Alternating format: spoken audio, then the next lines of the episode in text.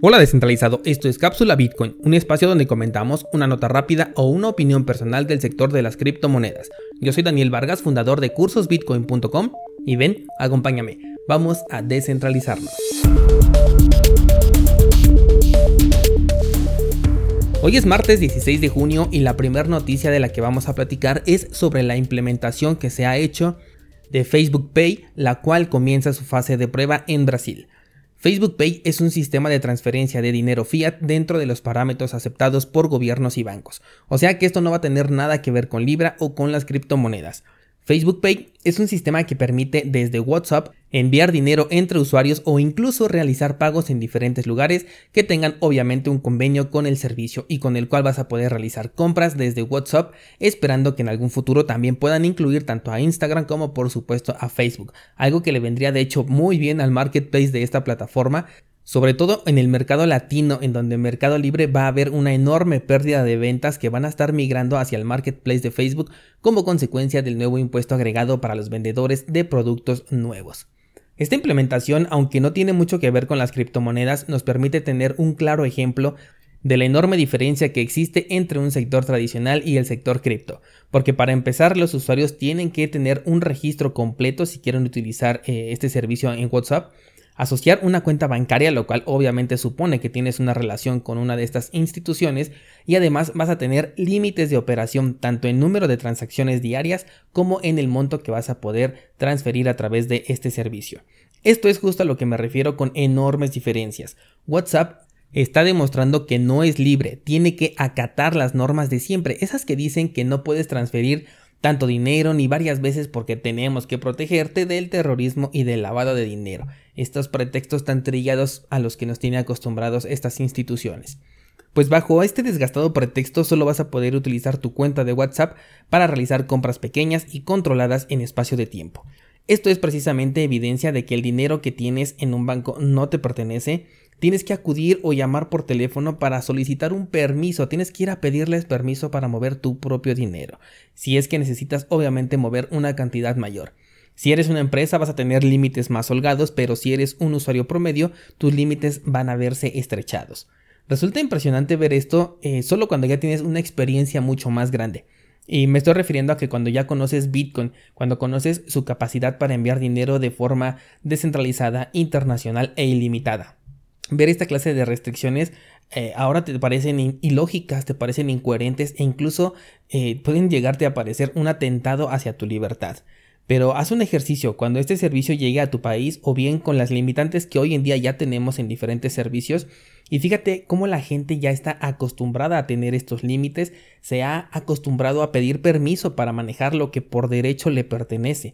Y como esto es parte de la normalidad, pues simplemente no existe ninguna fricción ante ello, porque dicen, pues yo lo hago al igual que todas las personas en este mundo lo hacemos. Y, en realidad es así hasta que eh, llegas y utilizas Bitcoin. De cualquier forma, este método puede resultar bastante útil para diferentes transacciones e incluso puede ligarse posteriormente, por ejemplo, a, servicios de pago recurrentes, algo que se necesita mucho en terreno cripto y, me gustaría mucho ver una implementación eh, que ya fuera más confiable para este aspecto que en realidad es sencillo de hacer porque se trata solo de un contrato inteligente, pero no sé cómo se manejaría la firma criptográfica con cada una de las transacciones. Eso es lo que, lo que sería más interesante de profundizar. La siguiente nota de la que te voy a platicar es sobre China y eh, sobre la reciente acción autoritaria que se tuvo contra usuarios que tienen criptomonedas. De esto te hablé la semana pasada sobre 4.000 personas que vieron sus cuentas bloqueadas por estar relacionadas con las criptomonedas. Bueno, pues el gobierno chino ha dicho que no va a realizar ningún bloqueo mientras que las vías utilizadas sean completamente legales. De hecho, las palabras exactas de las instituciones bancarias fueron las siguientes. Mientras la operación sea legal, el canal sea legal, la fuente de la moneda virtual sea legal y la página web también soporte el servicio de la tarjeta bancaria, el banco no va a congelar activamente los fondos del usuario a menos que exista alguna implicación con lavado de dinero, fraude y otros casos ilegales relacionados. Otra vez estamos viendo el mismo argumento trillado. Un mensaje que puede resultar alentador hasta que te preguntas, bueno, ¿y qué significa legal para ellos? Son China, ellos pueden considerar legal algo el día de hoy y cambiarle de estatus a ilegal el día de mañana. También puede ni siquiera existir un listado de las vías legales y de pronto te enteras de que lo que hiciste no era legal cuando ya tienes bloqueada tu cuenta. Ahora, ¿a qué se refiere con que la fuente de la moneda virtual sea legal? Siendo China, imagínate que te pueden decir toda moneda que venga de Estados Unidos es ilegal. Y sí se puede saber, de hecho espérate porque la última nota que te voy a dar te va a poner a pensar bastante. Pero terminemos primero con China. ¿Qué pasa si reciben monedas que vienen de un conjoin? porque estas monedas que pasan por el proceso de mezclado pierden la rastreabilidad, pero es muy fácil identificar qué monedas han pasado por un proceso de conjoin. Esto justo lo puedes ver en el curso de mixers de Bitcoin, que por cierto hoy voy a publicar nueva clase. Con China no puedes confiarte en este aspecto. Nunca sabrás cuando estás realizando una actividad ilegal y lo peor es que en este país muchas veces se niega el derecho a la defensa. Así que una vez que te conviertes en un target, puedes terminar enfrentando cargos legales sin la posibilidad a defenderte. Siguiendo con China, pero cambiando de tema, la moneda digital de este país puede salir en cualquier momento y los usuarios promedio podrían ni siquiera darse cuenta. Como ya hemos platicado, la criptomoneda de China trabajará con las mismas funciones eh, de Alipay y WeChat, que hoy en día son los que dominan las transacciones electrónicas en este país. Basta con una simple actualización de la aplicación para que de un momento a otro ya estés utilizando el nuevo yuan digital, esta nueva criptomoneda china que se ha dado mucho de qué hablar. Y es lo que te he venido contando todo este tiempo. La nueva moneda china, así como cualquier otra nueva moneda emitida por un país, te la van a vender como la más reciente novedad tecnológica, pero va a ser exactamente lo mismo, solo un mecanismo para irle quitando confianza al efectivo al grado de que un día las personas dirán, Oye, ¿te acuerdas cuando usábamos billetes? Sí, qué horror, cuánta transmisión de gérmenes, los asaltos, la inseguridad, el terrorismo, la falsificación de billetes, bla, bla, bla, bla.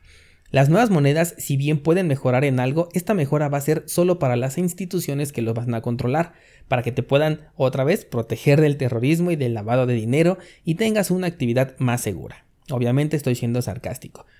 Sobre todo si esto se puede registrar eh, en una especie de blockchain o a lo mejor sería ya un registro más controlado, porque como sabemos no lo harían de manera pública, no sería inmutable y sería completamente controlado. Algo que sí me gusta es que la transición a este nuevo modelo para los chinos podría ser de manera ordenada y sin caos. Obvio, esto es porque es lo mismo, ¿no? Pero sabemos que la gente eh, suele espantarse cuando la sacas de su zona de confort y que de hecho por eso a muchos les asusta eh, entrar a Bitcoin. Pero bueno, esto es algo que por lo visto no va a ocurrir con las nuevas monedas nacionales. Ahora sí vamos a la nota más importante del día y la tomo de un artículo propiedad de Cointelegraph, el cual dice que la vigilancia de los usuarios cripto es muy puntual desde hace ya varios años. Resulta que esta popular página de noticias cripto ha conseguido un informante que ha trabajado con diversas entidades centralizadas del sector cripto, como podrían ser los exchanges o las wallets de custodia delegada. Esta fuente dice que absolutamente todas estas empresas están obligadas no solo a brindar información si se lo solicitan, sino a hacerla de manera periódica con previa solicitud. O sea que para tener una empresa que brinde un servicio de estos es un requisito que tienes que reportar cualquier movimiento que parezca sospechoso. Y otra vez, la definición de sospechoso es únicamente dictada por los gobiernos que son quienes están solicitando esta información, así como todo dato que provenga de estas cuentas. Con todo dato me refiero a cuánto has comprado, cuánto has vendido, cuánto has ganado por operaciones con criptomonedas, o sea, con trading, cuánto has retirado, hacia dónde lo has retirado, cuándo lo hiciste, a cuánto asciende tu, tu hold en, en Bitcoin o en cualquier otra criptomoneda, etcétera. Si no escuchaste el episodio de ayer lunes, el de Bitcoin términos y condiciones, te súper recomiendo que pases a checarlo, porque es justo de lo que te estaba yo hablando, de este escenario en donde todos los criptousuarios somos ya targets, somos objetivos que están monitoreando en todo momento. Incluso si tú tienes tus criptomonedas en una cartera eh, de custodia propia, por ejemplo un Ledger, un Trezor, pero si esas las, las pasaste directamente desde Bitso o desde cualquier exchange centralizado en donde tú hayas proporcionado tus datos, ten por seguro que eh, estas personas tienen ligada perfectamente la dirección de tu Trezor con tus datos personales. ¿Cómo saber si tú te encuentras en esta lista? Es bien sencillo. Si alguna vez has metido tus datos personales en un exchange o una wallet, listo, ya estás en esta lista. Independientemente de en qué país te encuentres, esto aplica para ti si tienes Bitcoin o cualquier otra criptomoneda. Obvio que algunos países le van a invertir más en esta investigación que otros, sobre todo si tienes un presidente que persigue palomas, por ejemplo, pero para nada hay que confiarse en este aspecto. Ahora, lo que sí que te tienes que preguntar es cuál es la finalidad de este rastreo, qué acciones se van a tomar y cuidado porque todas estas eh, actividades de rastreo se van a poner en foco rojo cuando se dé el siguiente boom de las criptomonedas seguro porque van a estar bien al tanto de saber en qué vas a utilizar ese dinero que vas a ganar con la actividad de criptomonedas. Ahora bien, ¿cómo puedo evitar esto? ¿Cómo puedo salirme de este rastreo? Bien, para evitarlo la única manera es recibir Bitcoin de forma descentralizada es decir, utilizando exchanges que no son centralizados o bien cobrando Bitcoin por un producto o servicio que estés ofreciendo y obviamente utilizando un servicio descentralizado para guardar esas monedas. O sea, de nada te va a servir eh, recibir Bitcoin por vender, por ejemplo, tu coche si lo vas a recibir directamente en Bitso, porque obviamente vas a aparecer en esta lista de inmediato. Ahora, ¿qué pasa si ya compraste Bitcoin en estos lugares o ya tuviste esta actividad? Primero es importante que separes la actividad que va a seguir en un mercado controlado, por ejemplo el trading, de aquel dinero que vas a estar holdeando. Yo sé perfectamente que muchos no van a dejar de hacer trading, mucho menos si son rentables, así que el dinero que tengas destinado a esta actividad inevitablemente tiene que estar dentro del sistema, es decir, controlado porque lo vas a hacer en un exchange centralizado. Pero aquel dinero que vas a guardar a largo plazo, aquel dinero en criptomonedas, es justo al que sugiero que le borres ese rastro. Es por eso que empecé este curso de mixers de Bitcoin. Ahí te enseño paso a paso cómo se hace esta mezcla y las medidas preventivas que tienes que tomar. La otra opción es utilizar monedas de privacidad. Obviamente aquí la mejor opción es Monero definitivamente y eh, también puedes comprarlo de una forma descentralizada. De hecho hasta tiene una poca de seguridad si viene de un entorno centralizado. O sea, si lo compras en un exchange eh, que lo tenga listado, porque eh, cuando realizas el retiro de esta moneda, Monero le añade privacidad en cuanto sale del exchange. Entonces desde ahí ya podrías tener un pequeño paso más de privacidad con tus criptomonedas. Toma mucho esto en cuenta y también la forma en que vas a cobrar tus recompensas cuando llegue el momento. Por ejemplo, tienes la plataforma de Local Monero, te voy a dejar el enlace en las notas de este programa, también el enlace al artículo completo de la noticia que te estoy platicando en este momento. Ayer justo te platiqué eh, que ser usuario Bitcoin y querer ligarlo con tu actividad en dinero fiat tendrá consecuencias en el futuro y la evidencia muestra que tengo la razón, porque lo primero para tomar eh, acciones es tener estos datos y ya después utilizarlos a su favor. ¿Cómo evitar esto? Simplemente con una economía Bitcoin. Es curioso cómo tanto las noticias como todos los eh, monotemáticos que hemos hecho en este podcast últimamente nos han estado llevando siempre a una economía Bitcoin. Así que creo que ya hay suficiente evidencia de que necesitamos generar esta economía circular. Espero tus comentarios a través de cualquier medio que pongo a tu disposición para contacto y mañana te espero con más noticias del mundo cripto.